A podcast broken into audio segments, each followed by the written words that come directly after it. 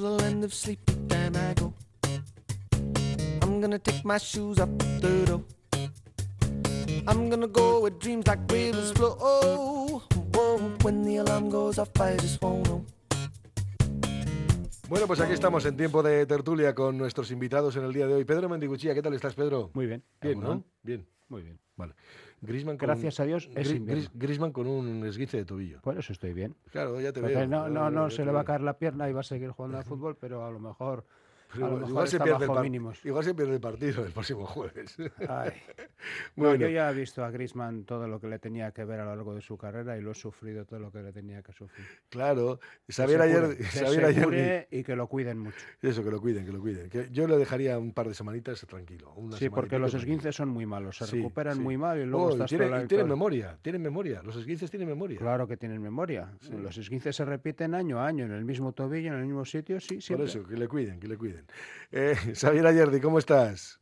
Muy bien, Eulón. Ya has visto qué buenos deseos tenemos para la gente, para que se recupere poco a poco. Bueno, no me preocupa. Nosotros tenemos que hacer, tenemos que ganar a pesar de Griezmann. Hombre, claro que bien, vamos a ganar a pesar de Griezmann. Es por eso mismo, tranquilidad. Hay que, hay que tener confianza en nuestras propias, en nuestras propias capacidades. Bueno, Fernando Allende, ¿cómo estás, Fernando? Hola, bien, pero ha sido una entrada muy divertida la vuestra, sí, sí. Bueno, oye, pues nosotros siempre deseando a la gente lo mejor, lo mejor. Ya, veo, ya, ya veo, Sí. sois, buen, sois el buenísimo Fernando, tú de, carne. tú de fútbol no sabes, pero de esguinces sí, por eso hemos puesto este tema. de sé bastante, sí, y además en, en los dos tobillos. Bueno, sí. pues bueno. El baloncesto para eso era muy duro. Por eso, y, ya, y tiene memoria, es que tiene memoria estas cosas, ya sabes. Bueno, vamos ahora, si os parece, a, tocar algunos de los temas. Hombre, ayer nos lo puso fácil el Endacari, ¿no? Cuando anunció que el 21 de abril, cosa que por cierto confirma todos los rumores, que el 21 de abril iba a ser la fecha de las elecciones. Es que tampoco le quedaba mucho, estaba comentando con Pedro que en el calendario no le quedaba mucho, ¿no? Eh, bueno, lo dejamos ahí, 21 de abril elecciones, ahora ya podéis, empezar a lucubrar. ¿Qué es lo que creéis que puede suceder? ¿Qué va a pasar? O o primero, os voy a pedir una cosa, porque yo esta mañana lo he hecho también, ¿no? Pues lógicamente, como todas las legislaturas han sido tres de Íñigo Urkullu, yo hablaba de que por lo menos eh, para mí, desde luego ha sido una persona seria, sobria, discreta en lo que ha sido, para algunos decían aburrido. Bueno, pues yo prefiero un Cari así que no un bocachanclas que me encuentro en otras comunidades y que lloro. Y me da una vergüenza ajena que no puedo ver. Entonces, es un Endacari que no te avergüenza tener. Por ejemplo, ¿eh? es lo que vengo a, a contar, lo que venía a contar esta mañana. Hombre, yo estoy, estoy completamente de acuerdo contigo. Tenía aquí, a- había apuntado una cosa de esas, ¿no? Que a, mí me, eh, me ha recordado mucho, ¿os acordáis la película aquella del hombre tranquilo? Sí, de John Wayne. Sí, pues me recordaba, me, me ha recordado bastante a él y me parece que es una cosa interesante cómo, cómo ha funcionado, ¿eh? porque eh, no se, ha, no se ha producido en este país un eh, personalismo, ¿no? O sea, porque yo estoy hasta el gorro de oír hablar del sanchismo. Eh, eh, parece que el PP, el PP solo es feijó y esto a mí me parece que es un deterioro de la democracia cuando se personaliza demasiado, eh, bueno, demasiado, no, cuando se personaliza todo en algunas figuras y en cambio se olvida lo que hay detrás que son unos partidos y unos proyectos ¿no? y eso me parece que es un deterioro muy serio de la democracia ¿eh? y aquí a Dios gracias eso no se ha producido yo creo que en eso eh, Íñigo ha sido eh, iba a decir modélico ¿eh? Sí, yo estoy, estoy de acuerdo con esa impresión. Me acuerdo de cuando eh, Kim Torras subió al cargo de, asumió el cargo de presidente de la Generalitat. Mm, Muchas personas en Cataluña me decían que, que era eh, envidiable nuestra situación, no por nada, sino por tener en la máxima representación institucional del país a una persona en la que todos los ciudadanos, le votaran o no le votaran, se podían reconocer como una persona de bien. Y esto que parece una obviedad, ¿no? que para ser eh, presidente de un gobierno, pues lo primero que hay que ser es buena persona y honesto, pues hay demasiados ejemplos que, que nos, que nos dicen todo lo contrario. Así que el valor de la honestidad, el de la responsabilidad, el de la seriedad, yo creo que es muy importante que se ponga en el sitio que tiene que estar. Y yo creo que Urcullo lo ha sabido representar muy bien. Y 12 años son muchos años, 11 años y pico son muchos años para estar en una responsabilidad de gobierno como la que ha estado él, manteniendo una, una cierta presencia institucional que trasladaba la sensación de fiabilidad por su, por su propia honestidad personal. Yo creo que esto es algo que, conviene poner en su sitio y destacarlo. No es, no es, generalizable a todos los eh, gobernantes de todos los países, de todas las instituciones, y por eso yo creo que tiene más valor que en un momento eh, como este se pueda decir esto de un gobernante. Y, por último, el, yo, yo, admiro especialmente a todos los gobernantes que han tenido que pasar por el examen tremendo de la pandemia y de las circunstancias que la rodearon. Creo que gobernar un país en esas circunstancias pone a prueba la fiabilidad, el nervio y la templanza de cualquiera. Y todos los que estuvieron y lo superaron me parece que tienen un plus de, de, fiabilidad, de, de, merecimiento y de necesidad de ser reconocido. Xavier. Bueno, yo soy un ferviente orgullista, o sea que a mí, por un lado, pues me parece que ha hecho una labor encomiable. La, según aquel dicho norteamericano, es a un tipo al que le puedes comprar un coche de segunda mano. Eh, y luego yo creo que ha tenido cuatro o cinco cositas pues, muy claras, ¿no? Pues, por ejemplo, que cualquier revisión sobre el estatus pues tiene que ser pactado, tiene que ser consensuado y yo creo que no, han estado a la altura del reto el resto de partidos, por ejemplo, ¿no? Yo creo que, bueno, pues también todavía pertenece a ese PNV social que tiene las cosas muy claras en cuestión de protección, por lo cual, pues bueno, pues eso siempre es una garantía. Eh, dependerá de los recursos que tengas, dependerá de, del acierto o desacierto que tengas con alguna implementación de medidas. Pues, pues bueno, pero eso ha estado claro. Luego también una persona bastante obsesiva en el plano de, de la industria, del empleo, de la fortaleza, de la fortaleza de, de la estructura de trabajo de, Euskadi. Entonces yo creo que, bueno, pues cuatro o cinco cositas con la memoria, eh, terminar bien con todo la, el post de ETA, etcétera. Yo creo que ha sido un, un endacari encomiable. Y luego cuando se dice esa aberración desde una categorización política es aburrido, ¿no? Que mencionabas tú, Coldo, y es un criterio que alguien sea alegre o sea mal o sea aburrido para la gestión de la política, o es que el monocorde, vale, pues muy bien que sea monocorde, y aparte de monocorde que siga siendo serio, incluso monocorde la resolución de, de los problemas, ¿no? Entonces a mí me parece un tipo extraordinario, la verdad es que yo tengo mucho cariño y mucha simpatía y bueno, por lo menos que los que vengan cumplan los estándares, yo diría, políticos y éticos de Íñigo, ¿no? O sea, que por lo menos empaten. Con lo cual, pues ya me daría por, por contento. Y luego, pues bueno, pues ya a partir de aquí empieza una nueva era.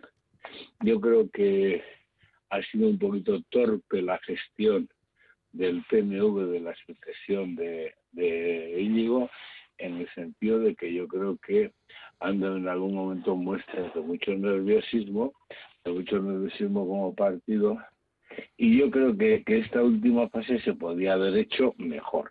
Pero bueno, aparte de eso, pues mira, pues etapa cumplida, tres legislaturas y, y que vengan los siguientes. Sí, yo, yo comprendo que muchas veces y cuando se juzga a una persona, a un político, se le juzga desde el tamiz ideológico que tiene cada uno, ¿no? Es bobada, es normal. Cada uno se pone en la perspectiva que considera y, muchas veces se confunde al adversario con enemigo y no le das ni, vamos, si tienes él le das polvorones en lugar de agua. Pero yo creo que en el fondo, pues, si uno empieza o busca algo de objetividad y tiene que ver pues con lo que hay alrededor, antes con lo del aburrido. Digo, es que yo no quiero un Endacari de cañas, no voy a ir de cañas con él. O sea, lo tengo claro pero yo quiero que sea una persona, oye, seria, que cumpla con su trabajo, que no tenga esas... Eh, eh, que no distorsione muchas veces la labor institucional, porque hay algunos que yo no sé realmente si se dedican a lo suyo, porque están todo el día haciendo cosas que no les corresponde o haciendo butads para aparecer en los medios de comunicación. ¿no? Bueno, pues yo le pido que esté a lo que tiene que estar. Yo, luego ya puedo estar de acuerdo con él o, o, sí o no con los resultados, pero es otra cosa distinta. ¿no? Yo creo mucho en los liderazgos bien, bien, bien desempeñados. ¿eh? Y cuando eh, eh, soy un ejemplo de lo que estabas diciendo hace un segundo. Yo en mi vida he votado al Partido Nacionalista Vasco, pero no tengo ningún problema en reconocer que Iñigo Urcullu ha sido un buen lendakari y ha desempeñado un liderazgo muy importante dentro del grupo de personas que él eh, dirigía dentro del, Consejo de Gobierno, del Gobierno vasco, ¿no? con personas que provenían de dos partidos políticos diferentes. Además de, la habilidad que pudo tener o que, con la que pudo gestionar eh, la, recomposición de esa alianza que da estabilidad al gobierno vasco, eh, pues yo creo que eh, marcar unas líneas de gobierno claras y liderar un grupo de consejeros heterogéneo tiene un mérito indiscutible, máxime, viendo lo que se ve por ahí y viendo que en cuanto se observan brechas entre los unos y los otros dentro de coaliciones de gobierno, los enemigos se tiran como, como tigres a, devorar la presa, ¿no? Yo, creo que ha sido capaz de gestionar un grupo que, siendo heterogéneo y distinto, ha dado la sensación de estar cohesionado. Yo doy mucho valor a lo que pueda haber a la labor que pueda haber desempeñado el líder de ese grupo para hacer posible una, realidad que en este momento pues es distinta, es curiosa, es diferente, es una coalición. Eh, bueno, me parece que es muy importante la tarea que ha desempeñado y que creo que hay creo que, puede enseñar muchas cosas a muchos líderes de políticos no es decir no sé eh, él, descartaba el paso a la, a la a la, a la empresa privada a partir de ahora le quedan unos cuantos años de desempeño profesional bueno eh, y yo creo que tiene mucho que enseñar a muchas personas en lo que significa la gestión de lo público y los liderazgos. ¿no? Me parece que hay una, un, capital que este país tiene que aprovechar. Lo que pasa es que yo creo que se tomará un descanso, ¿eh? Porque, ah, sí, pero, pero, pero, pero, enseñar a la gente cómo se lidera forma parte del descanso del exgobernante. ¿eh? Te digo porque muchas veces no somos conscientes, y no me refiero solamente a lo que puede ser el Endacari, sino lo que para un político que se lo toma en serio, supone precisamente el estar expuesto. Bueno, y los que estudiáis la imagen, nos tendríais algo que decir sobre sobre el, deterioro físico y, el aspecto de cansancio que tiene en este momento el Lendakari. El Lendakari y en general tú vete observando los políticos que más son más expuestos, la mayoría acaban con importantes deterioros, porque sí, porque es que es lo que ocurre, porque es que consume, es que al final tienes cuántas preocupaciones puedes tener al cabo del día encima de la mesa, puestas allí para buscar soluciones, seguro tienes que buscar tú. Bueno, esa es la realidad, ¿no? ¿Verdad, Xavier? Sí, sí, sí, totalmente de acuerdo. Porque al final hay que, hay que bueno, yo, yo creo que se tomará, se tomará un respiro eh, y luego ya veremos, ¿no? Igual, oye, no, no, y luego que se ponga a trabajar en otra cosa y que, trabaje en el ámbito, en el ámbito social, donde puede tener pues su predicamento, ¿no? Porque también yo creo que eh, una labor fundamental que pueden hacer los políticos una vez de que dejan sus cargos es transformarse de alguna forma en prescriptores, ¿no?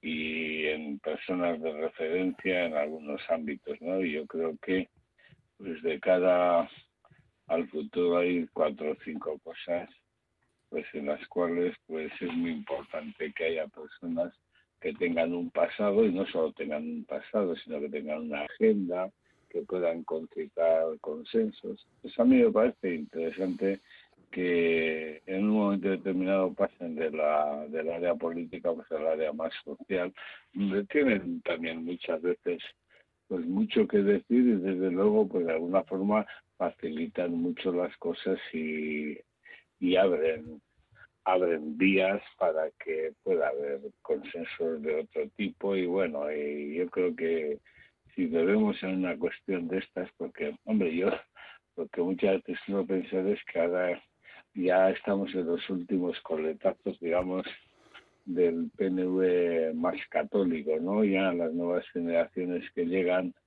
son generaciones más laicas, más secularizadas, incluso dentro del PNV, ¿no? Aunque sean pues eh, creyentes en diferente grado, ¿no?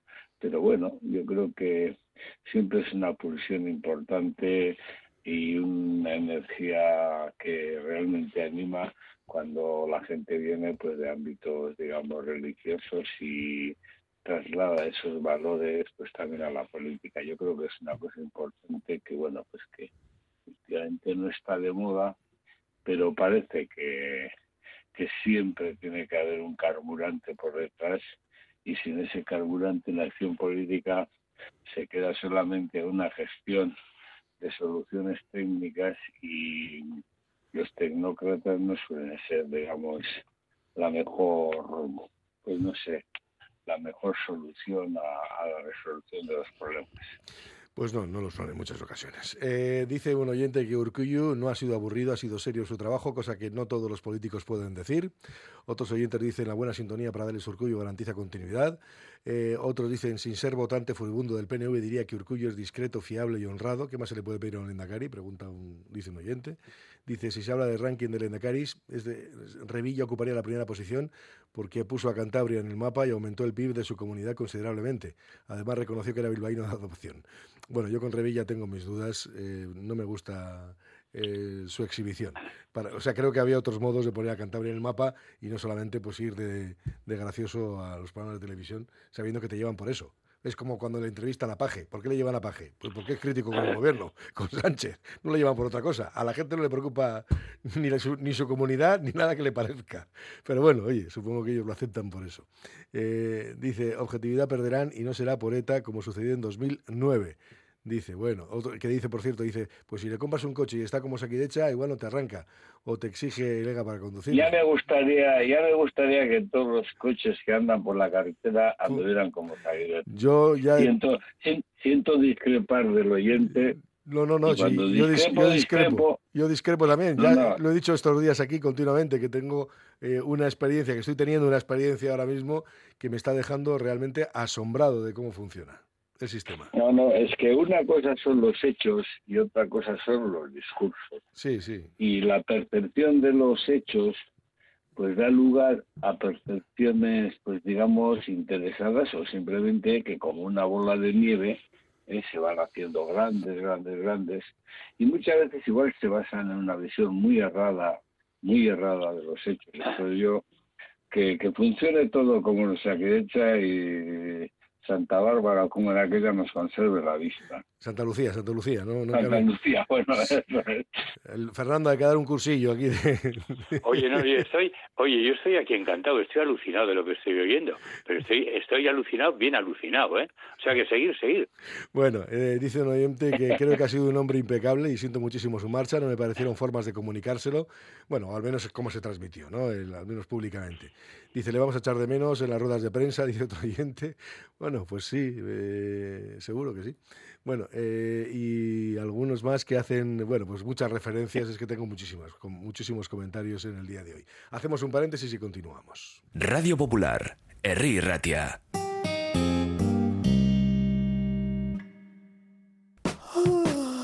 Buenos días. ¿Otra mañana con la sensación de no haber descansado? Hay quien se levanta de la cama y quien se levanta deluxe. Porque dormir es esencial para nuestro bienestar, no pases más noches de tu vida con dolores y problemas de sueño. Visítanos, te daremos la solución. Aprovecha hasta el 29 de febrero. Precios especiales en nuestras camas de exposición. Suite Deluxe. Cambiamos tu cama. Mejoramos tu vida. El servicio de café de Ipar Vending Group mejora el ánimo y los niveles de energía en la oficina. Te prestan una estupenda cafetera, se preocupan por el servicio técnico. Cuando lo solicites, te envían gratis tu pedido de cápsulas del mejor café y sus complementos. Infórmate en hiparvendinggroup.com. En Óptica Lázaro seguimos de rebajas. Ahora en febrero, gafa completa con progresivas, graduadas o solares, con la garantía de calidad de Óptica Lázaro, por solo 295 euros. Y además súmale el cheque regalo acumulable a otras ofertas con motivo de nuestro 37 aniversario. Óptica Lázaro, en Madrid 8 Basauri. En Alfombras Orientales Masarrat traemos el confort de Oriente a tu hogar. Dale a tu casa la belleza y calidez que se merece con nuestras alfombras. Ven a vernos y descúbrelas en persona. Alfombras Orientales Masarrat, calle Ledesma 20 Bilbao. Ya está en Baracaldo el nuevo espectáculo de Fofito y Mónica Aragón, ¡Viva el Circo! Más magia, más circo y más diversión. Vuelve a tu infancia cantando y recordando las canciones que marcaron tres generaciones. No te quedes sin tus entradas. Compra de manera anticipada con grandes descuentos en vivalcirco.com. Del 20 de enero al 25 de febrero en Megapark, Baracaldo. Llega la revolución de la salud de Bilbao con Salt Room. Experimenta la aloterapia, una terapia natural que utiliza micropartículas de sal mineral. Desde los tres meses en adelante, beneficios notables en la respiración, deporte, sistema nervioso, piel y oído. Visítanos en la calle Eros 4 y respira bienestar. ¿Quieres probar un poco de Italia en Bilbao? Descubre el Giardino de la Nona y su maravillosa comida italiana. Pastas tradicionales, pizzas artesanas y otras delicatessen. El Giardino de la Nona, cocina italiana de altura en Bilbao, Alameda Mazarredo 18. Por algo tenemos las mejores puntuaciones en internet. Reserva en el 94 430 06. En Roaldo Joyeros Bichiteguía estamos para ti. Diamantes para momentos únicos, alianzas, relojes de prestigio. Hacemos tasaciones gratuitas y compramos oro con la máxima valoración y discreción. Roaldo Joyeros Bichiteguía. En Valentín de Berriocha 10 Basauri. Regalos que ilusionan. Cultur Leyo acoge la exposición Nos queremos en las cimas montañeras, alpinistas y escaladoras pioneras 1924-2024, organizada por la Federación Vasco Navarra de Montaña con motivo de su centenario hasta el 9 de marzo en Cultur Leyoa, entrada libre, Leyoa Coudala. Están escuchando Egunon Vizcaya. Bueno, pues aquí estamos en esta, en esta tertulia, en la sintonía de Radio Popular de Ratia. Mira, nos cuentan experiencias aquí. Dice, estoy recién operado, fue el día 9 de febrero, pedí cita para el cirujano el día 19 de febrero, me dan la cita para el 12 de marzo, yo no veo que esto funcione mal por ningún lado. Bueno, pues eso, yo tengo experiencias que puedo decir que, bueno, y ya no solamente eso, sino experiencias cercanas que si tuviera que pagar de mi bolsillo eso, hoy estaría arruinado. Sin duda hoy estaría absolutamente arruinado. Sin duda. Pruebas y más pruebas. Cuando uno ha vivido el sistema de salud en el que vivimos en Euskadi y se va a vivir fuera, me da igual a Vic o a Sagunto o a Sydney, Australia, pues entonces empieza a darse cuenta de que tenía algunas posibilidades, de que el sistema le ofrecía unas posibilidades que no tiene ni en Vic, ni en Sagunto, ni en Sydney. Y claro, eh, pues, pues nos damos cuenta cuando no lo tenemos a mano, ¿no? Y con todo, pues eh, evidentemente después de la pandemia todavía no hemos recuperado la sensación de que el sistema funciona con, con, con los TICs y con los... Con los Probablemente sea la atención ambulatoria la que tenga más déficit, más carencias todavía, ¿eh? la ambulatoria. Y esa es la parte en la que más se queja, porque cuando entras, cuando entras ya en el, en el ámbito hospitalario, eso es una máquina. Sí, sí. Eso es una máquina que vamos, que luego tiene deficiencias, por ejemplo, cosas que yo sigo sin entender, pues el sistema, por ejemplo, de transporte, etcétera, de la propia, de la propia sanidad, las ambulancias y esto, que es un, un transporte externalizado y que no está bien organizado y que te complica la existencia y te tiras cinco horas ocupando un boxe que no te han dado de alta ya, bueno, pues ese tipo de cosas también pasan. Pero bueno, pero eso, mm, lo que, pero lo que es el sistema sanitario como tal, no sé, yo, mm, la verdad es que yo muchas veces discrepo de las opiniones que, primero porque es porque es que uno solamente puede hablar de lo que conozco. Claro. No puedo hablar de lo que no conozco. Eh, bueno, Xavier, ahora empezamos ya, que tenemos ya, bueno, el Endacari ya va a cerrar enseguida, bajará la persiana del Parlamento, con lo cual nos queda, nos queda ya una campaña electoral muy intensa, decíamos con muchas caras nuevas, ¿no? La gran mayoría caras nuevas, quitando Miren en eh, pues todo lo demás eran caras nuevas. Bueno, luego con lo de Miren Gorrochategui y lo de Alba García, que estamos hablando pues de fragmentación en la, en la izquierda, ¿no? Que eso ya está, está cantado, va a ser así, va, van a ir por individual. No hay posibilidad, no hay margen de maniobra ya. Yo pensaría que eh, ni Podemos ni Sumar tienen derecho a hacer con la izquierda, de la izquierda, lo que están haciendo. Ahora, como no conozco los entresijos, pues no sé de quién es responsabilidad. Y cuando le oigo a Sumar decir que la responsabilidad es de Podemos y a Podemos que la responsabilidad es de Sumar, pues me falta el dato de saber de quién es la responsabilidad realmente. Tengo la sensación de que han, alguien en algún sitio ha dinamitado las posibilidades que tenía el primer examen de Galicia ha sido un muy deficiente y lo que nos espera en el futuro, en estas elecciones, y veremos después de las europeas, es más de lo mismo, ¿no? Yo tengo la sensación de que, de que no han caído en la cuenta de que no tienen derecho a hacer con la izquierda, de la izquierda lo que están haciendo. Xavier. Bueno, no, yo yo muy de acuerdo, yo muy de acuerdo con lo que acaba de hablar Pedro, ¿no? O sea, yo creo que una vez después de lo que has visto en Galicia y ves la debilidad que hay y ves que, pues bueno, pues un partido hay realmente aguerrido como, como Palma tiene más votos que tú, pues tienes que plantearte realmente qué hacer, porque además es muy importante que ese sector de la sociedad tenga su propia su propia expresión, ¿no? Yo no sé si conseguirán o no representación, pero desde luego yo creo que deberían juntarse simplemente para que la gente no experimente una frustración y viva dentro de lo que cae pues la esperanza de que algo algo van a obtener. Y luego de, los seis diputados que tienen ahora, si ahora pasan a cero o se quedan con uno, pues yo imagino que ese espacio se desintegra absolutamente. El resto de partidos, pues bueno, pues ahí está y más o menos lo que vemos las encuestas en todas las, bueno, pues en todas las proyecciones que se están haciendo, va a estar interesante, ¿no? Va a estar interesante eh, cómo queda la relación PNV-Bildu.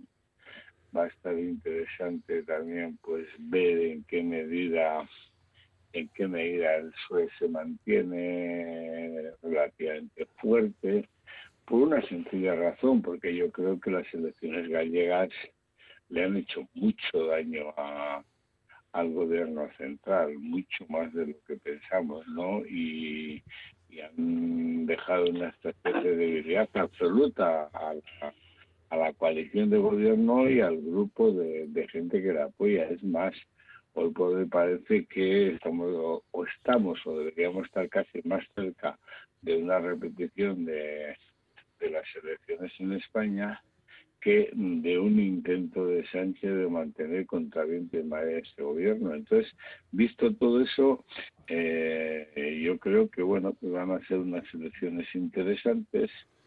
Eh, vamos a ver en qué medida en Euskadi, pues bueno, pues se sigue un poco la lógica estatal o todavía se mantiene un cierto grado de autonomía, ¿no? Pero bueno, eh, aquí están, aquí llegan y bueno, ya veremos también cómo se conforman cómo se conforman los gobiernos. Este este cómo es eh, este ensalzamiento de casi del contraedadismo no es decir que la gente tiene que ser necesariamente joven con digamos una cierta mala valoración o a decir desprecio de la edad.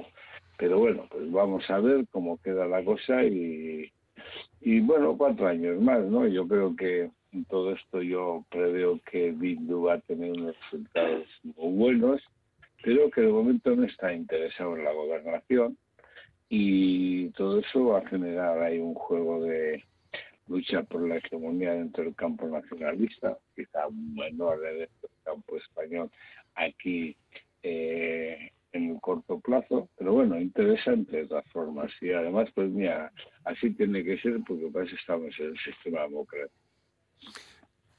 Fernando.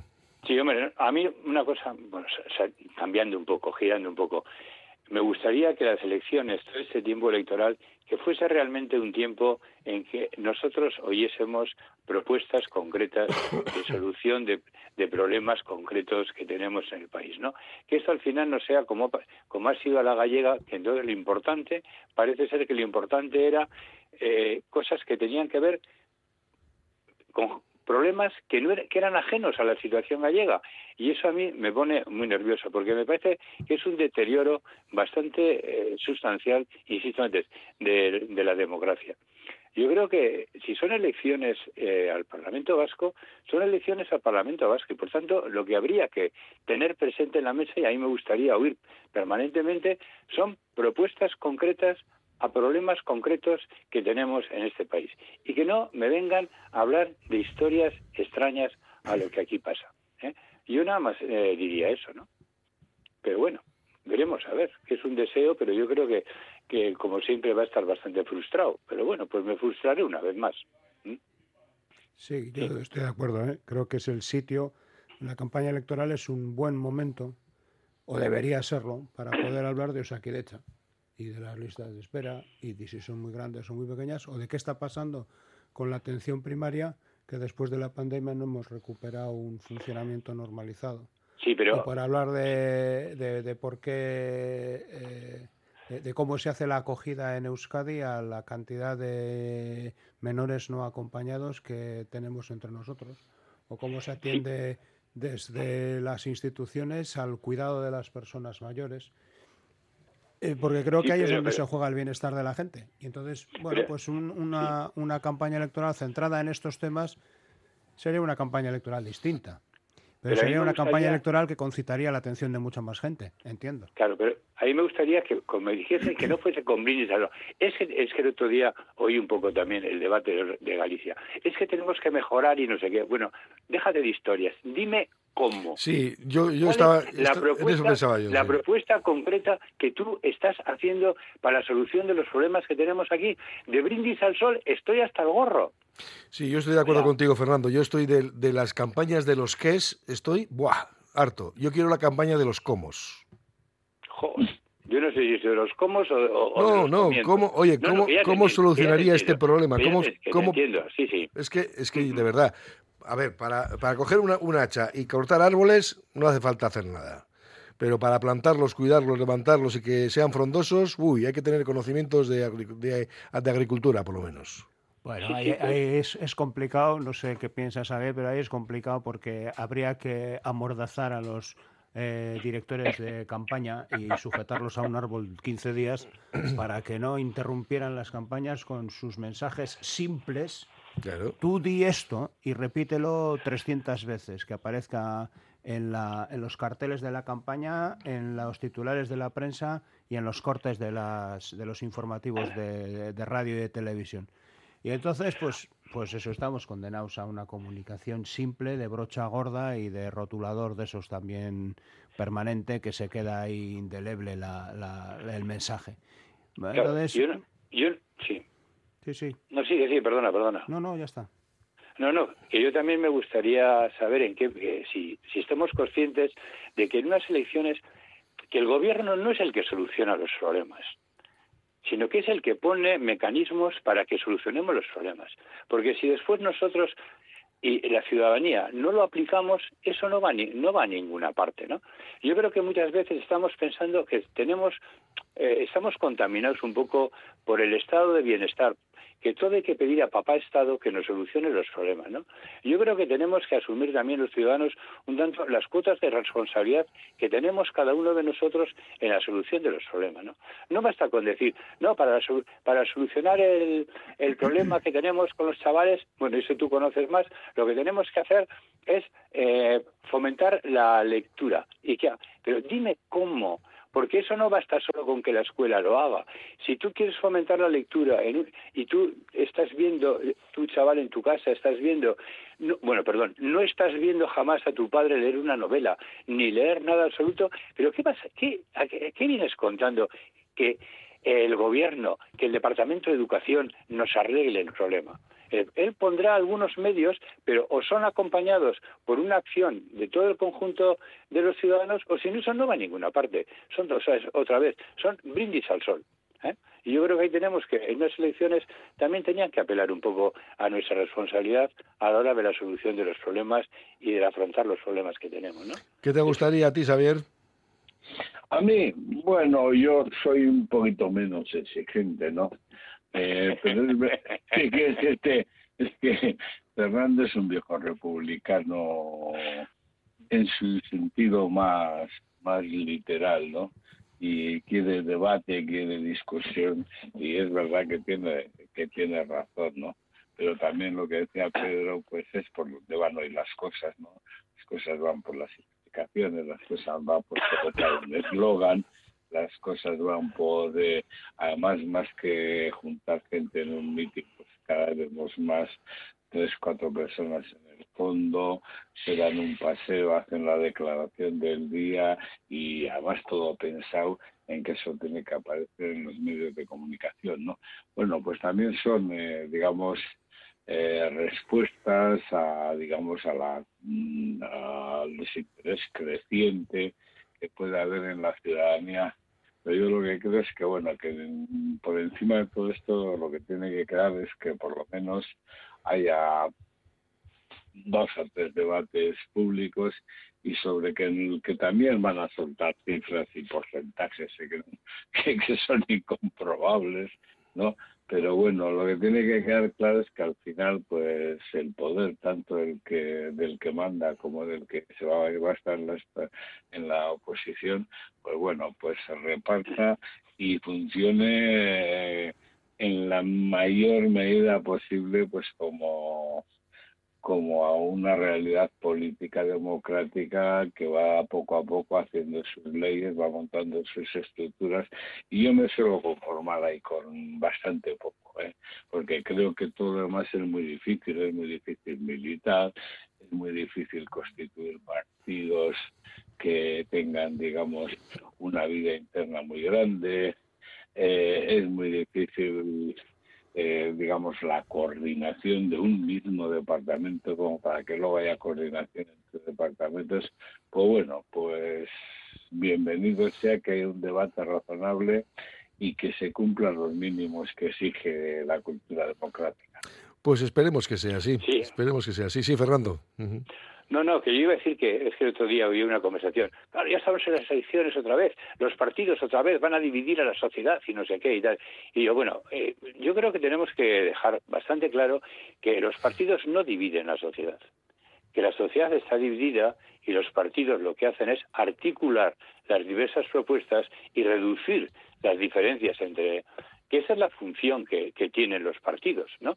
Y eso a veces se nos olvida. Y lo que echamos las culpas siempre es que los partidos, que los partidos. Vamos a ver, los partidos tienen una función y yo creo que tenemos que, saber respetarla de una u otra manera. ¿eh? Y saber que son elementos fundamentales en la configuración de una sociedad democrática. Y que si nos los cargamos, estamos haciendo ridículo. Bueno. Bueno, pues sí, sí. Vamos ahora, mira, eh, algunos comentarios de los de los oyentes. Bueno, uno que me recordaba a mí que es sí, que o sea, que de hecho ya sé que lo pago, sí, sí. Me dice, dice cuando dices que si tuviera que pagarlo de mi bolsillo, quería recordar que si lo pagamos vía impuestos, efectivamente pagamos vía impuestos, pero no es lo mismo, por ejemplo, que una sanidad privada en la que tienes que poner mucho más. ¿eh? Eh, como ocurre, por ejemplo, en algunos países, porque Pedro citaba Australia, Estados Unidos, etcétera, claro, donde tienes que pedir presupuesto para que te hagan una radiografía, por si acaso por pues para que no te arruinen. Bueno, eh, también alguien dice que lo que no se entiende es que estando implantando con fuerza al Carrequín, de repente salga a sumar con Lander a la cabeza que dejó Podemos al perder unas primarias internas. O también otros que dicen que qué suerte habéis tenido con Osakidecha, mi entorno más cercano y yo no hemos tenido esa suerte. Otro dice, pero lo de Galicia se entiende, por muy bien que lo hagas, siempre van a votar al mismo, es una comunidad cacique, y de ahí no salen. Otros dicen, sumar, Podemos, Podemos sumar, solo más parecido al Frente Popular de Judea de la vida de Brian. Una, Sí, no, es el ejemplo, claro. Otro oyente que me dice, a Ferreras le gusta la Yoli, bueno, Yolanda Díaz, y con esto te lo digo todo. A Yolanda no le, no le votan ni en Galicia. Sumar vino a fastidiarlo todo. Dice, al poder no le gusta Podemos, a mí sí. Luego ya hace un calificativo el oyente que no comparto con él, que dice, cada día os parecéis más a la COPE. Bueno, pues mira, pues de, pues de esa me marché yo. Eh, o sea, pues me marché yo. Me parece que escucha mucho la, la no, COPE este no, oyente. No, no escucha mucho, ¿no? Eh, de esa no ¿Y quise, qué? de esa no ¿Por qué quise saber. Ah, yo qué sé, pues yo qué sé. No, no, oye, está en su derecho de opinar lo que considere. No, sí, sí, sí, pero bueno. Bueno, ¿creéis que ante la subida de Bildu votantes del PP se vayan al PNV? Pregunta un oyente. Mira, es una pregunta que No creo. No esta vez, esta, no, a ver, eso, esto suele depender del grado de polarización que haya en Madrid entre PP y PSOE. Entonces, cuando la polarización en Madrid o la confrontación en Madrid de cara a las generales es muy alta, cada uno se mantiene en su bloque. Cuando esa, esa confrontación en Madrid, digamos, pues pasa por periodos así de llanura o de no gran conflicto ni enfrentamiento, entonces es cuando puede haber más préstamo de voto. ¿eh? Yo creo que esta vez mm, cada uno más o menos tendrá la fuerza así de base que, que tiene, ¿no? Sin, sin préstamos muy notables. Es decir, eh, el votante PSOE sabe que tiene que reforzarle a que tiene que reforzarle a Sánchez en Madrid, entonces va a hacer todo lo posible por votarle aquí y por animar al voto a favor del PSOE y lo mismo pasa con el PP, ¿no? O sea, si puede haber un voto en el PP que en un momento determinado, pues yo que sé, por riesgo a, que venga Bildu, que vengan las izquierdas y tal, puede votarle al PNV, yo creo que esta vez no, toca. O sea, tienen que reforzarle a Núñez Fijo. Pues estamos eh, haciendo un pequeño paréntesis eh, aquí en esta tertulia. Radio Popular, R. Ratia, 100.4 FM y 900 Onda Media.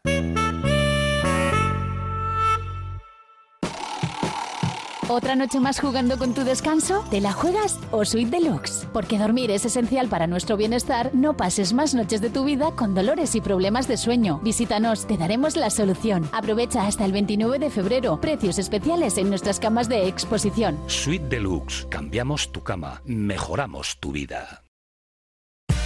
Siente el encanto de Crazy Old Man en Deusto. Café y exquisitos pinchos a solo 2 euros. Ubicados en la esquina entre la avenida Madariaga y Lehendakari Aguirre. Disfruta de la tarde con nuestro animado karaoke. Vive momentos deliciosos y llenos de diversión en Crazy Old Man, donde el café y los pinchos son la combinación perfecta. Tasaciones gratuitas y sin compromiso. Un servicio personalizado y confidencial. Compramos joyas, moneda, relojes o lingotes. En Compro Oro Indauchu encontrará a los mejores profesionales. Compro Oro Indauchu, Alameda San Mamés 49, salida Metro Indauchu. Para cualquier consulta puede llamar al 94 410 90 41. La Fábula, menú del día de lunes a sábado con amplia variedad de platos y buen precio incluyendo carne de primera, solomillo de ternera. La Fábula, el cañón más barato de Bilbao, todos los días del año a partir de las 5 de la tarde. En Pérez Galdós 13 te esperamos con precios de Fábula. ¿Sabías que Rodilla te ofrece desayunos y meriendas además de los sándwiches más famosos del mundo? En Rodilla Bilbao puedes disfrutar de tostadas gourmet, bizcochos, cafés, croissants a la plancha, helados, batidos y más de 20 variedades distintas de sándwiches artesanos. Rodilla, a cualquier hora del día, frente al parking del corte inglés. Si paseas por Bilbao Centro y no has entrado en López Oleaga, te pierdes al mayor especialista en vinos y bebidas, te pierdes la mejor selección de productos vascos, pero también te pierdes la historia viva de Bilbao. Delicatessen López Oleaga, desde 1904, ofreciendo a sus clientes calidad única. Compra Bilbao, compra algo único. Compra en López Oleaga, calle Astarloa 3. Si quieres comer arroz en Bilbao, ¿dónde irías? Restaurante La Ruz, los mayores expertos en arroces de Bilbao, en un lugar privilegiado al lado del Guggenheim. De lunes a viernes, menú por 16,50 euros, donde siempre el arroz es una opción. Restaurante La Ruz, calle Uribitarte 24, cocina mediterránea, sana y equilibrada. Eliz Barrutiko ikastetxeek badugu errezeta hezkuntza osoa eta baloretan aberatsa izateko. Jakin nahi dituzu osagaiak? Berrikuntza, elkartasuna eta errespetua. Banan banako harreta, geure kulturarekin batekinik eta sormen ukituaz. Eliz Barrutiko ikastetxeak, hezkuntza aparta. Este domingo llega a Baracaldo el estreno en Euskadi de Un delicado equilibrio. Alicia Borrachero y Manuela Velasco encabezan el reparto coral de esta obra teatral que nos habla de la crisis de estabilidad del mundo occidental, poniendo bajo la lupa las relaciones familiares y de amistad. Un delicado equilibrio, el domingo a las 7 de la tarde en el Teatro Baracaldo. Egunon Vizcaya. Pues nada, que, que, que, es que estamos ya cerrando prácticamente, ¿eh? cerrando ya nuestro tiempo de tertulia y, y nada, eh, con el Betis, ¿qué vamos a hacer? Bien, ¿no? Eh, Pedro, competir, competir. mm, Además bueno. el Betis ahora que ya pues, ha perdido la conference, ya se ha quedado sin nada. Bueno, a ver, sí, puede ser. Eh, estos equipos son muy curiosos, ¿no? Porque la relación que tienen con sus públicos son de amor, mucho amor, Y pero luego mucho odio, odio, sí, total. mucho odio. Entonces el día que manifiestan su animadversión con el equipo, igual los corren a gorrazos, ¿no? Y el Atlético puede ir a aprovechar un poco la circunstancia. A ver, ya veremos. Pues sí, haremos. ¿eh? Que, Xavier, que te quedas con las ganas. No, no, no, que saque una, una alineación más seria que la que sacó en Almería, simplemente. Y luego, y luego que sea lo que tenga que ser. Vale, vale, vale, vale. Bueno, pues hemos llegado así al final. A Fernando, a ti no te pregunto de esto. No, te, No, no, no. No, por eso. Hace- haces bien. Por eso, no, no, lo tengo claro. lo Cuando, tengo- cuando le conocí a Fernando, jugaba en el Padura de Arregorrega de baloncesto. Pero de baloncesto. ¿Eh? Eso es. Pero como decía Iñaki Villota, eso no es un deporte, hombre. Tuya mía, tuya mía, palmadita en, el- palmadita en el culo. Eso no puede ser. No, no, no. no. Eh, La cosa era un poco más seria. Te metía el dedo en el ojo. Bueno, Fernando Allende y Xavier Ayerdi y Pedro Mendiguchía, que tengáis un buen día, un buen fin de semana. Venga, agur. Es que ricasco. Agur. Con Arroya Rehabilitación cerramos aquí nuestro tiempo de tertulia, cerramos Segurón Vizcaya